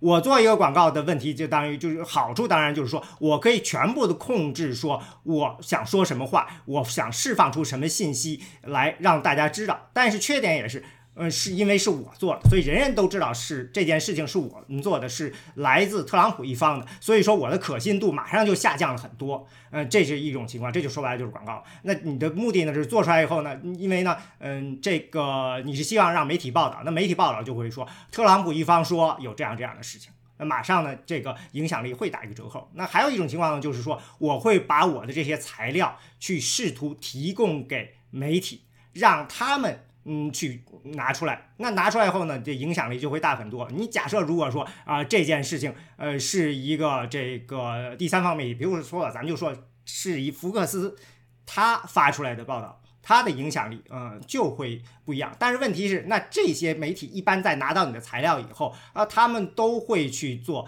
嗯，这种呃第三方的去验证，就是说你需要给我原材原始材料，我需要根据这个，我这边要去去做核查，我这边呢，呃，从去再重新去整理。也就是说呢，并不是说你想说什么我就原样照抄说什么，你是对这个内容是不能够有很好的控制的，嗯，你就就是说呢。所以说，我现在的理解就是，他们手上有这些认为是黑材料，但是问题是，很可能这里头有相当一部分呢，对拜登其实呢，说不定还是有利的。如果我把这些材料直接交给对方的话，很可能不会按照我想要的方式去出现在媒体上，我的控制力会下降很多。所以最终他们想出一个非常有意思的方法，这个方法以至于我刚开始没反应过来，就是他们通过了这个呃 NY Post。NY Post 我们知道它是一个偏保守派的媒体，它是这个 m o d a r k 拥有的。但是呢，呃，这个呢是还是次要的。那这个这篇报道的呃首席记者就是写这篇报道这个人，他是今年春天加入到 NY Post，这是他的第一篇文章。在此之前，他从来没有写过任何的报道。他在之前的报道是二零一五年他还做实习生的时候，那他在加入这个《纽约邮报》的时候，在之前三年他一直都在福克斯新闻台，在 Honey Show 他做 producer，所以说他不是一个正规的记者。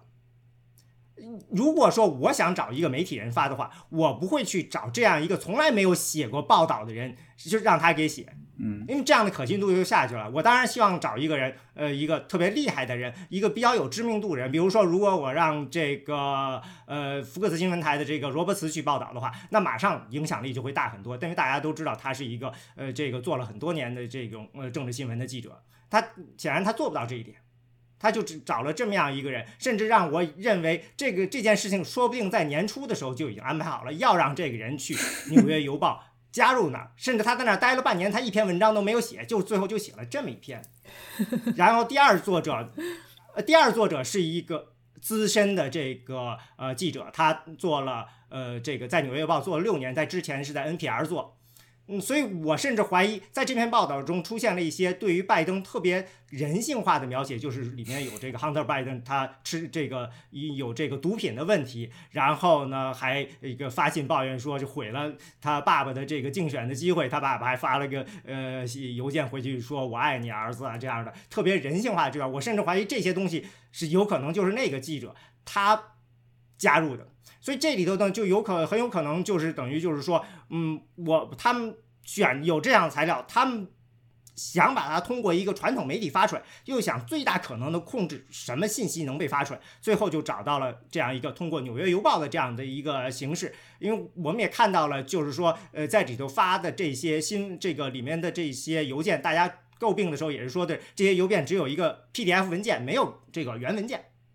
呃，最终的造成的结果就是说呢，嗯，这些呃传统媒体呢，他们都呃不积极跟进这件事情，或者说跟进这件事情的时候呢，很多时候呢是在分析这个呃东西到底有多可靠。也就是说，呃，这个对于传统媒体来说，他们有一个问题就是，呃，很有可能《纽约邮报》的这件事情，《纽约邮报》是说，呃，邮报它自己它也没有任何的这些原始信息，呃，所以呢，嗯，大家呢没有东西可以去挖。嗯，我看到的跟进的信息，除了这个 Breitbart 有一个另外的一个东西，还有这个呃，英国有个 Daily Sun。那除了之外，就是这个福克斯新闻台的，它是有一篇报道。那这被呃，基本上它是说的是另外一篇这个邮件，然后呢，他找了其中的一个呃，这个等于是被 CC 的人，就是介入的人说啊，这个邮件的确存在。他也是做了这么一件事情，其实呢，就跟你刚才撒这说的一样，就是拜登团队里面也没有否认说这些邮件不存在，或者说里面的基本的内容，呃，是呃完全虚构。他们也是说的是里面邮件里发生这呃说的这件事情最终没有出现，没有发生，这个会议没有发生，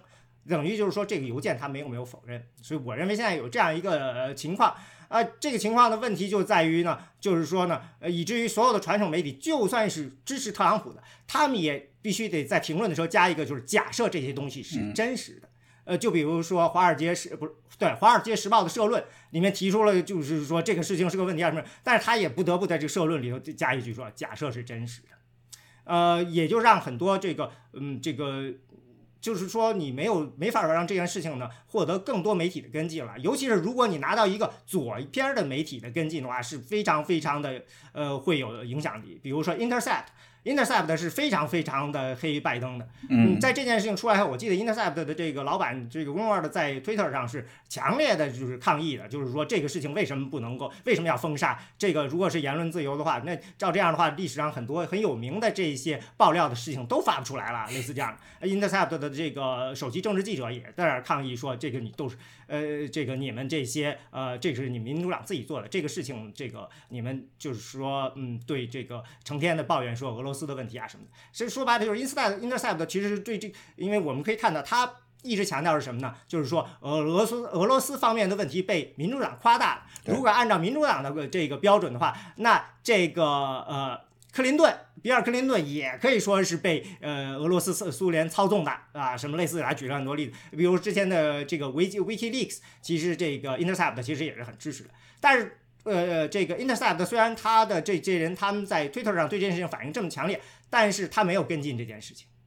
我不认为他并不不想跟进这件事情，因为之前拜登这个有人告拜登性侵，那个人也是找了好多的媒体，最终 Intercept 把他发了。他肯定是想找，比如说华盛顿邮报这样的更高阶的媒体去发的人，但是人家那边查了半天，可能没接受，最后 Intercept 还是愿意接受了。但是这件事情上，Intercept 至少没有马上跟进，前两天都没有跟进。嗯，我看有人分析就是 Intercept 肯定没法跟进，肯定是因为它没有料可以挖，没有原始的材料可以去让他去进一步去挖这件事情，所以他就没得可报道。他看到的就是有《纽约邮报》发的那些，他如果要发的话，他也不过是重复一遍。于是你就变成了一个这个别人的传声筒，嗯，这样就这个呃，这也是这件事情这个攻击方的聪明的地方，就是如果我发了一个广告，或者说呃，或者是呃那。所有人，其他人转的时候就会说啊，特朗普那边的就是这这个嗯，发出了什么样的攻击？那现在我如果说的是《纽约邮报》发出来，那别人转的时候就会说《纽约邮报》说什么？看上去就好像把这件事情给呃，就是合理化、合法化了。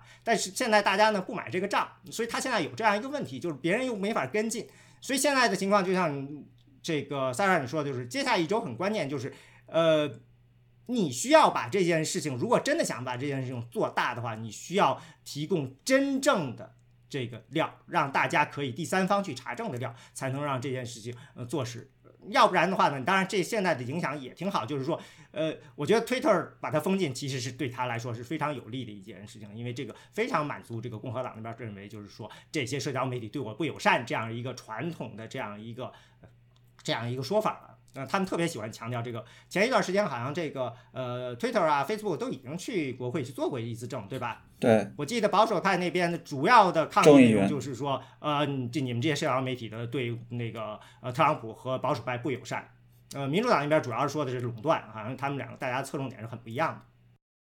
呃，那个现在现在保守派那边在喊的是说要废除这个 Section Two Thirty 嘛，就是这个通信规范法里面第二三零条，然后就是一个保护，相当于这些平台，然后不受，就是呃这些平台是是不需要对平台上内容，呃就平台上用户发布的内容，然后负法律责任的这样一个条款。然后但实际上就是如果把这个条款废除的话，可能最后。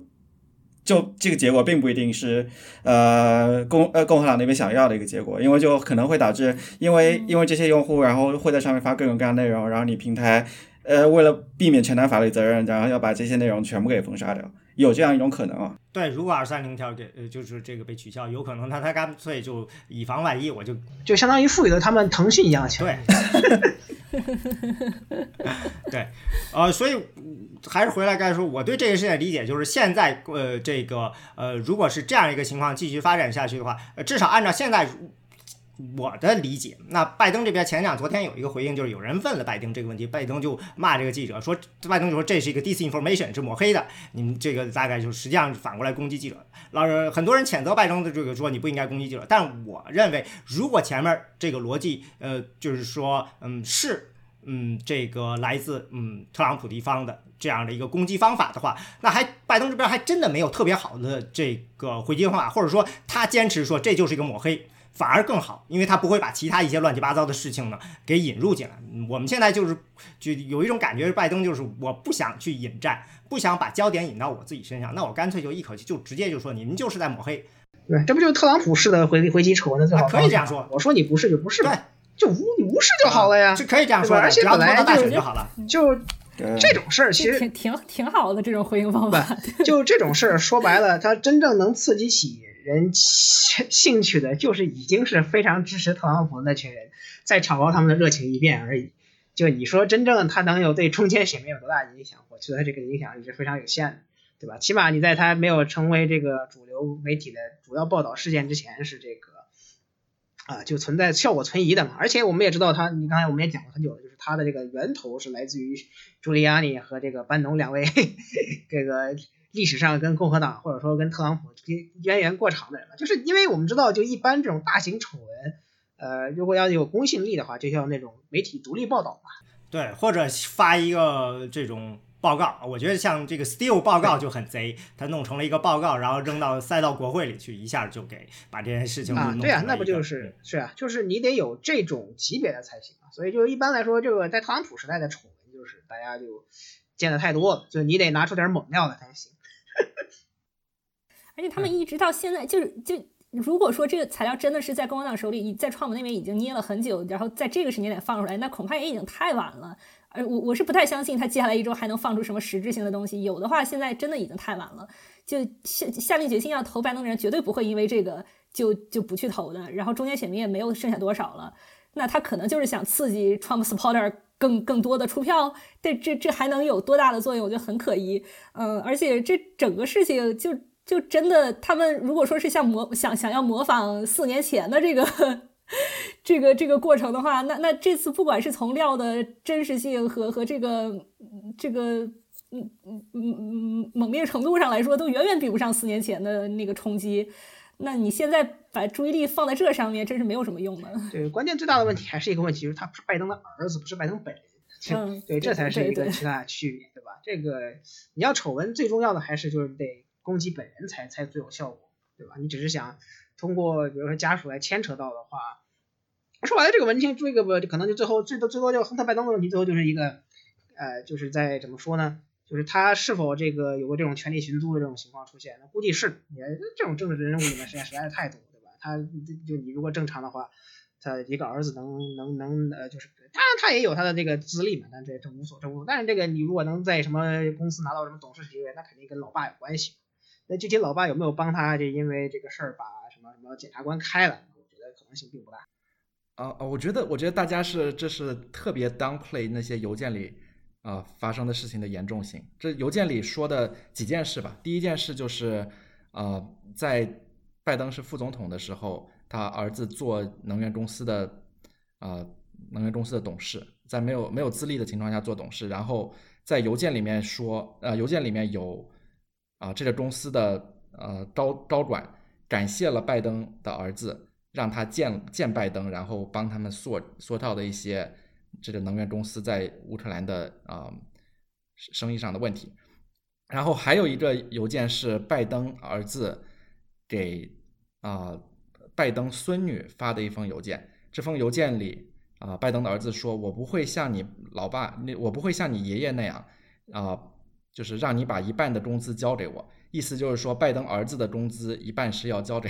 上交老爸的。然后，拜登儿子的钱的来源啊，这个已经是知道很久了。就首先是乌克兰的能源公司，然后还有就是他和一些合伙人在啊中国啊被啊被国被中国啊某些啊某些商人啊投资了啊一一笔大钱，然后他他在里面的股份是无人所知。啊，假如是这这笔钱啊，中间的确是有一半上交给老爸的话，这就是啊，这就不只是拜登儿子的问题了，这就也是拜登自己的啊腐败问题。但是拜登的税都在网上呢，自己去看就是这样。拜登这边其实就这么一个简单说，我的收入都列在上面了。啊，我觉得，我觉得这个就是资产转移这玩意儿是不会不会上税的。你可以这样说，但是呢，这个就是。就是说没有证据，对，这还是一个你需要拿出呃实料来。就是拜登说说，我做的这个，我能做的就是我把我所有的这些报税里面列的收入都列在上面了。我这一年挣了一千多万，我都列在上面了。嗯，就这样。卖书挣的钱。之前之前 Hunter 的事情不是那个参议院的共和党已经查过一轮了吗？Hunter 这个事情从一五年的时候大家就都知都在说了。嗯，对啊，这。这到现在都没有查出什么来，你到现在靠这么几封邮件，他查的问题是还不不知道是不是真真实的。他查的问题是在啊，Hunter Biden 是在做董事会的时候有没有啊让老爸帮忙去把啊去把啊乌克兰的一个检察官给开除，是一个非常非常 narrow 的一个问题。就当时还不知道他就是还有安排了那个公司的人跟老爸见面以及。啊，以及跟就是以及以及上交公司工资这些事情，然后关于 t a l i c h 刚才说的啊，就是这笔钱会不会在税上面表现出来的这个问题，我觉得是不会的。就是一般的，就是资啊，假如是在某个商有一某个公司或者一个 business interest 上面得到股份的话，这些事情是不需要在啊税表上面啊表现出来的。啊，而且具体是不是转到实际转到他名下，还是说是把这部分的控制权给老爸，这些事情啊，我们都不知道。当然，这些只是从邮件里面一句话说出来的。我的意思就是，啊，这句话很有可能是很糟糕的事情，也很有可能是只是开一句玩笑，然后的确没有发生这件事。但是他在邮件里就跟家人的邮件里随口说出这件事情，说明是很有可能是有来头的。然后不能说现在没有证据就直接否定了这件事情的可能的的存在可能性。对，所以这里头就是说白了就是两件事情，一个就是说，因为这件事有没有影响到呃拜登做总统的时候美国的外交政策，你去这个事情。第二件就是拜登有没有得利，老拜登有没有得利？嗯，现在的情况就是说，嗯，没有证据，还还没有证据。你需要拿出更多的证据，而且拜登其实是留下来的 wiggle room，就比如说我没有官方跟这个人见面，有可能或说不定过过两天爆出来一个照片，说你看他们两个人拍了照，嗯，但是呢，我都能想到民主党会怎么说，那你特朗普成天跟别人拍照，呃，所以你还需要更实在的证据。现在我就不知道这个事情会怎样，因为通常情况下，在这种抹黑的时候，现在时间已经很紧了，你应该把最猛的料在第一天拿出来。然后之后呢，会拿出更弱的料证明这个事情是真实的、真实的、真实的。所以我现在不太清楚接下来他们会是怎样。我我个人认为，就是你要想真真的把这件事弄大，你需要把你的这个原始的这些资料拿出来，让别让这样别人才会去真正的去去转播这些事情，去研究这些，然后去发出这种看上去更独立的这种报道。现在我是。哎，对我最后补充一句，在今年所有事件之后啊，没有民调变化之前，我我从来不下任何结论，对吧？就是你如果就就这个这个，我已经听过什么这个六七月的抗议将会让拜登丧失什么什么，这个九月份我又听了一遍，然后八月份我也听了一遍，反正什么莫名其妙我都串我都听了一圈了。民调发没发生变化之前说啥，对吧？就是我们也知道一六年就是其实大家就最后看到民调在最后时间有非常非常严重的缩影嘛，就是大家就可能就忽视了。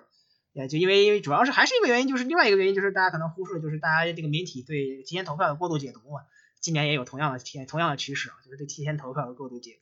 所以就这个啊，在真正发生这个实质性变化之前，下任何结论都是。我刚刚看到纽约呃纽约时报发了一篇文章，就在讲说，就是纽约邮报这篇文章，然后撰写的这个人记者，然后是一个，就是他没有留自己的名字，然后他因为他觉得这个内容不可信，所以说不愿意把自己的名字放在上面，所以这个也是很有意思的情况。大概半个小时之前发出来这篇文章。Fake news New York Times。对，纽约邮报就是。你大家知道这个，它的创始人是国父汉密尔顿，但是现在《纽约邮报》跟当初《纽约邮报》就完全不是一个报纸了，呃，就特别是被默多克收购后，二零一九年的时候，他们应该在高层换了一轮血，就之后就现在就基本上变成了一个保守派的一个打手这么一个角色。之前当然就是一直是一个就是比较偏民粹、比较偏保守派的一个报纸，但是相对来说还是有那么一点点记者的标准来的。就纽约邮报现在就是个小报嘛，所以就在它上大报纸之前，就就就存在这个怀疑怀疑信息。当然，你也可以就是就就就反正这个说说方面就就是你得这个啊，能显示他他对这个还没决定选民能有多大影响。我们也知道，今年这个尚未决定选民的数量已经是非常少，而且现在到这个节点已经是呃还有还有十六天，好像是吧，对吧？这个已经有二十两千五百万美国民众已经投过票了啊，下周之内可能也会有五千万民众投票。那么还有多少未决定的候选人啊？未决定的选民会有什么样的影响，也是一个比较有趣的、值得考察的现象吧。换句话说，就这件事情，如果让我来看的话，他对那些未决定的选民的影响，就是他们可能不去，更不投票了。啊，那就不投票，那不领先的人不就赢了吗？我实在想不出来这个东西能够呃催票，因为呃这个对啊，就是属于嗯，也还还有摇摆的选民，并不是因为某一个候选人而而呃讨厌某个候选人或者喜欢某个候选人来投票的这些人，他们会在想的是我投的这些票到底是真的是有没有呃意义的，就是会不会嗯的有真正的改变，而不是这种个人呃，所以说个人攻击对他们的影响。至少从咱从有限的 Frank l a n c e 的那些呃这个 Focus Group 那个这几次啊谈话呀或者辩论的结果看，就是他们是不太在乎这些个人攻击的。嗯，就是说现在就相当一部分本来要要投拜登的人，就是因为拜登不是 Trump，所以要投拜登。所以你再怎样攻击拜登这边，只要你没有把它降低到跟 Trump 一样的水平，那么这部分人还是不会受影响的。就是大家投拜登本来就不是因为我们多么喜欢他，是吧？大部分人也就是捏捏捏着鼻子也就投了。有至少有一半人似乎是这样的，至少我要看民调的话。对。呃，对，还有就很多人就是我估计好像不是今天前两天谁刚写的篇文章什么，就是未决定选民很多就是因为政策原因，对，说白了就是。呃，就是纠结于这个 什么极左政策之类的，或者说极右政，因为它还有一个原因，就是我们看好多那种未决定选民，很多还有是什么少数裔跟这个年轻选民也占了不小的比例嘛，所以你觉得这些人最后会导向哪个方向？按照历史来说，要不就投不投票，要不就导向民主党那方，这是这个可能的方向。当然了，嗯，就还有一个就是接下来两周有可能，如果说疫情照这个现在嗯这个速度下去的话，它有可能还是会出来呃盖过其他的问题的。虽然我们说也也说大家对疫情也有一种疲惫感，但是呃随这个这个数量的增加的话，这个确实嗯这个有可能会在新闻上真的就是会压倒其他的。这两天又有新的。高潮嘛，我就看到什么七八万之后就没没再看过。主要是因为有些地方，呃，中部的一些地方说是医院现在又过载了。威斯康星州是不是比较严重？威斯康星最近最近挺严重的，嗯，住院人数什么都都，住院人数之前过千了吧，然后那个都增长也也比较快。嗯，不过现在是不是都死亡率比之前低了不少？嗯，死亡率是低不少，但是住院率是不是还是得？啊，那肯定吧，反正就是好像就是什么，反正中中部，这最早是东部嘛，现在后来是西南部，现在好像又跑到中部，什么南达科他这种地儿，我，听说也不少。就因为这两天不是有人在批评那个南科达科他州女州长嘛，那个 Christine Noem，他不是跑到纽西还不是去去这个提前给自己的二零二四年铺路去了，就有人批评。就是他这个州还没管理好，有人说他是采用了 herd immunity 策略，因为我看这个数量好像是从夏天开始就一直在稳定增加感染人数。哦，那可能吧，但是就就反正疫情是肯定就是长期还是这个就在我们这个就已经只有十十五天半个月的时间，那么疫情肯定还是这个核心议题。当然我们也知道，就疫情对特朗普是一个不不怎么有利的话题啊。对吧？就因为他是作为这个在任总统和灾难连在一起，但是似乎他得了病又现在又复复生了以后，他个人显得很有对这个很有信心。怀疑他的激素是不是还没有吃完呢？最近看起来格外的亢奋啊！老人家不容易，然后这个七十多岁老人之后十五天每天一场，对吧？电视电电视钱不够，电视广告的钱不够，就得亲自出战来来弥补。对，那天我听有一个人说，这我没办法，这说明在特朗普团队，他们唯一的一个比较有价值的催票工具就是特朗普了。所以他如果不出来，那就彻底的崩掉了。这个，嗯，就现在特朗普的话就能看出来，他的内部民调也不是很乐观，对吧？能看出来就直接向向老人群体跟这个成交女性喊话了，对吧？这个就说白了，他的内部民调都就写在他的脸上，就是哪里有问题我就要往哪儿喊话嘛。但他这个方式方法就有的时候有待商榷。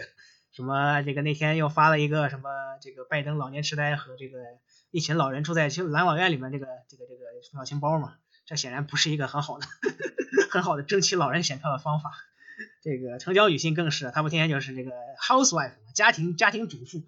嗯，这个这个时代好像不大适合用这个这个方式来取悦成交女性吧。反正就就他们的问题就是很很明显了。但这个一六年他也也有这种类似的这种感觉嘛，所以就。你们就是我们也知道，就政政客对自己对政治方向的把握把握也不一定是准确的，就是他们有的时候是一个非常糟糕的观测者。每每次什么中期选举这个浪潮之前，总有这种国会议员觉得，哎，我个人的品牌非常非常稳固，不不会被浪潮先倒，到最后他也没赢嘛，对吧？所以就他们的估计有的时候跟现实也是有偏差的。但是显然他的内部民调 不是很乐观，就能看出来他的这个话什么意思。他最近就是又在嚷嚷说，这个如果。最最最近的 rally 上面说，如果选不上的话，我可能就要 leave the country 了。他这是准备要跑吗？他不，他每个州都这样吗？我我选不上，这个州不选我，我就不回来了。对，然后就直接拜登就把它做成了一个广告。对对，那广告巨巨好笑。但他好像是第一次说他要他要就是要离开美国这个事情，似乎是第一次就是出现在他的这个 rally 的话语里面。所以这这是是在预预热他有可能要要要逃跑吗？其就其实我一直想知道，如果他下台之后有多大的可能，就是大家清算一下他做过的事情，有没有可能真的真的清算一下？我觉得可能性非常小。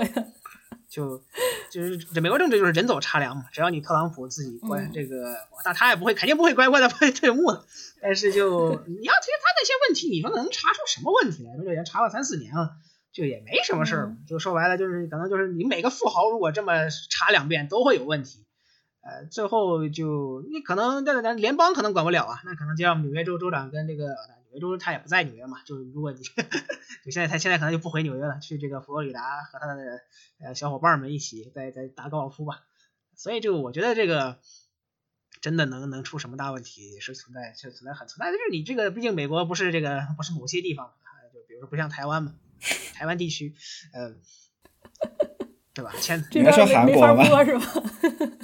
啊，韩韩国对，韩国那是那是高危产业，对吧？就是这个前总统入狱，好像从来没有过这种事情吧？尼克松不都被特尼克松是被特赦的嘛？对，就就就没人管他了。但是就特朗普，但问题可能还有就纽约州的问题。但是我个人不觉得他真的会进监狱，就这种事情太对，就是属于这都是属于催票的方式，要不然的话，你真的就直接 lock her up 了，就直接把下一关了，完了就没有什么意义的。而一定程度上，我觉得他如果不当选，说不定对他还是好的。毕竟你有呃几亿美元的债务马上要到期了。如果你作为在任总统，几亿美元的债务到期，然后需要去重新去续，需要去重新找放债的人，这个是一个非常敏感的话题。如果你不在了，前总统可能还简单一点吧。虽然不可能说找不到这个呃这个买家，但是会很敏感吧。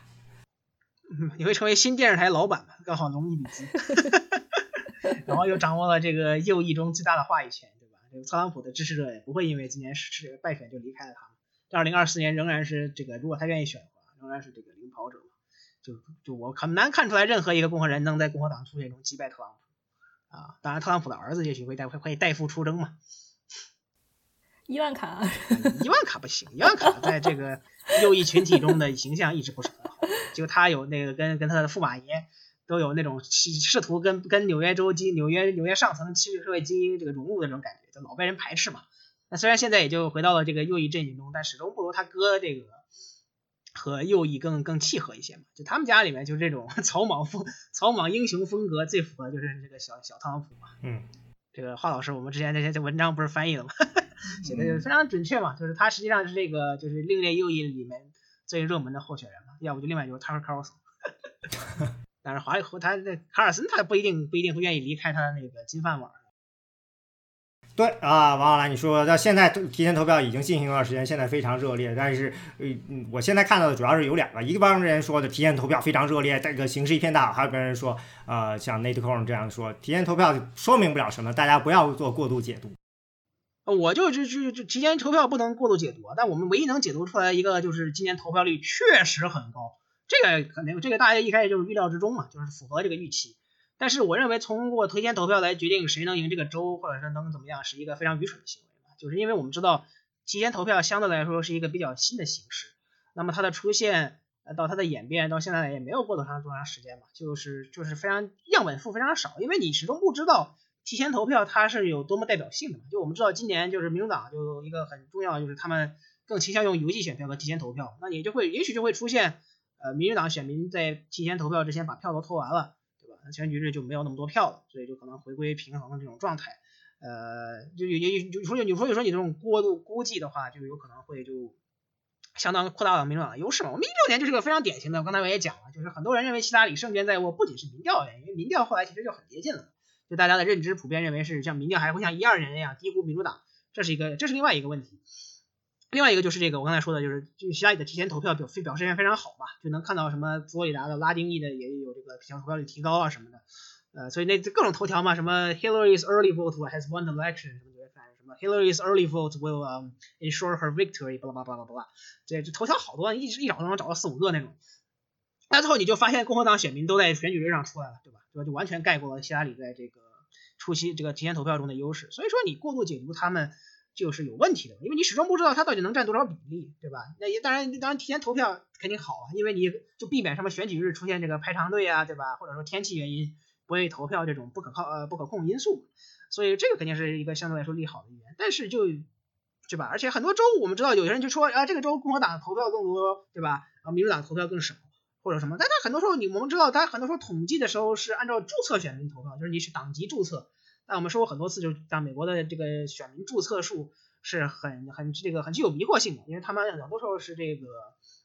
有一种严重的政党政党中政党同盟同组之后的这个迷惑性，就是他们就是很多人就是比如说这个像很多像西弗吉尼亚就是典型，西弗吉尼亚有很多民主党人，对吧？他们很早之前就不投民主党，但他们在统计上还是民主党人嘛，就是这个。但是所以我们真正要看是党派认知嘛。就是我认为我是共和党人，还是我认为我是民主党人，不是他们的注册。所以你很多在选票的投票的时候，他就是实际上就是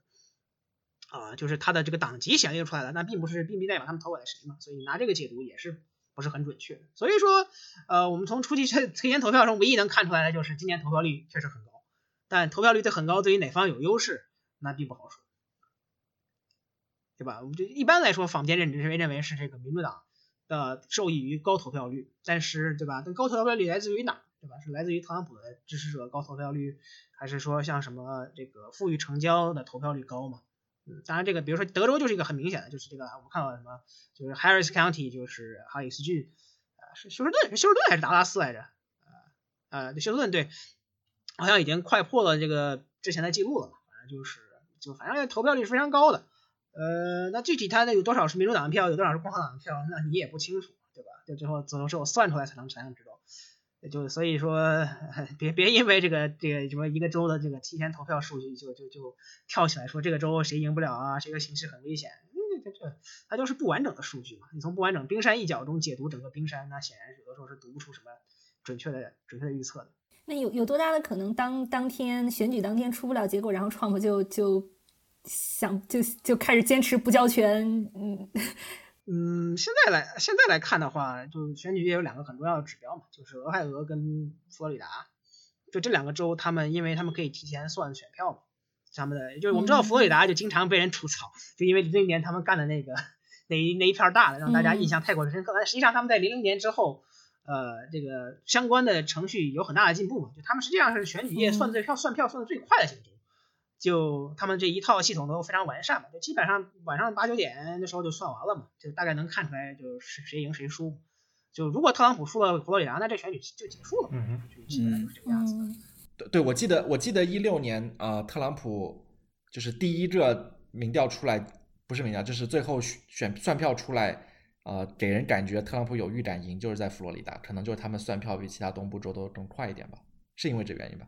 呃，对，就是你从佛罗里达看出来的，就是特朗普在白人蓝领阶层的超常表现嘛，所以就就看到了这个记号。所以今天昨天 David 就是那个大卫瓦斯曼，就是他那个库克库克报告的呃那个 House Editor 嘛，就是这个管众议院的编辑人，他就讲了，就是选举日晚上有一个比较重要的，就是这个佛罗里达州的老退休老人群体嘛，就是这个 The Village，就是平均年龄六十九岁以上。如果从那里能看出来特朗普的表现严重低于一六年的话，那他们 这这基本上走远了，就就就就这样，就真的能看到就所谓的呃老人老人暴动嘛，就 Green Revolt。所以就你能看出几个州看出来这个趋势嘛？但同样你也知道，就如果佛罗里达这个最后特朗普险胜了的话，呃，那么就可能会拖到这种要算很久。对，现在看起来好像就是。最近几最近一段时间，刚说回刚才那个科技平台的话题嘛，就是看起来最近几大几大这个社交媒体，然后也开始慢慢行动起来。我觉得他们好像已经意识到拜登现在胜选的可能性更大，所以就采取了一些比较激进的动作。最近好像就连续着像 Facebook、YouTube 都开始封杀这个 Q&A 的内容，然后呃，包括就是 Facebook 也宣布了这个大选之后禁止任何的这种呃，就就。禁全面禁止政治广告，所以说如果这时候 Trump 团队想说我赢了，然后打广告的话是不一定可以的。啊，对，然后推特不还出了一个专门的讲选举业，它好像有什么严格的规定，就是你不能说谁谁谁什么什么谁赢了这种。那也没用啊，那特朗普只需要发个新闻发布会就可以了。啊，不是他不是就是他限制这个推特用户自己的那种过度推推断还是什么玩意儿，我也忘了，就我没仔细看，但是就。而且 Trump 现在，他他他现在就在最近的 rally 里面，在不停的吹口哨的意思，就是这个选举可能有问题，如果我赢不了，是吧？然后你像最近他那那些那些跟州长险些遭到绑架之后，他还在不停的攻击他，然后在 rally 上，大家这个他的支持者还跟着喊 lock her up，这非常危险的信号。嗯，然后这还有包括现在也已经出现了这个他的 Trump supporter 在这个提前投票的票站。那个佩戴武器去巡视，这个这个情况也是挺挺可怕的。所以这个有有多大的可能？如果说他他输了，就两边不管谁输了，是不是都有都有可能发生一定程度的骚乱？啊，那骚乱呢这种东西，我觉得今年可能不可避免，来看什么程度，对吧？就你如果你真的是要闹得像零零年那样，那美国现在肯定不会像零一年那么和平的吵来吵去的，因为现在社会压抑程度已经很很大了嘛，就因为主要今年还有疫情的这个因素，就大家整个社会的不稳定因素还是很挺浓厚的。但你就可以寄望于选举结果能够很快的出炉嘛，所以这只能是梦想一下了。呃，当然了，就特朗普会真的会就不承认吗？我那也未必，说不定他其实我也看到特朗普其实已经现在已经对当总统也挺疲倦的，就就他其实就是实在是在给自己找借口嘛，就是 对吧？就是我战无不胜，但他其实就是不喜欢输嘛，他真的有多喜欢当总统那是另一回事儿，但是就就就给自己先留个后路，就是我输了不是因为这个原因，是因为他们舞弊，然后我们回家自己去吹一吹就好了，对吧？所以这个当然可以还还是得看他最后接不接近嘛，就如果真的是像什么闹成了像佛罗里达零一年那样五百三十七票选票重点的这种事情，那肯定是今年要会乱成一团糟的。那现在来看，这种几率出现的可能性啊，好像不大。但是这个，嗯，这毕竟真的是只有十五天了，对吧？我们之前说，呃，未来可能会发生变化，对吧？但是现在这个大选已经是一个动态的了，对吧？大家都已经在投票了，这周已经投了二两千五百万了，那下周也许是五千万，那么甚至在下这个大选开始开始之前，那甚至可能就有七八千万人已经投完票，那最后。呃，还会有什么样的呢？对吧？今年今年应该可能会超过一千，不就就相当于两一亿多，一亿两一亿四五，可能投票率都可能会到到这么高吧，就就非常非常罕见了。有可能会突破百分之六十。啊，对啊，就这个就自从自从这个把投票年龄降降低到十八岁之后，就没有见过这么高的投票率了。对。好，那这个预测立在这儿了，到时候我们看吧。两周后，反正估计最后最后一周可能还有。那那就那咱们就可以结束了吧？好，谢谢大家。好，谢谢大家。嗯，拜拜，拜拜拜拜。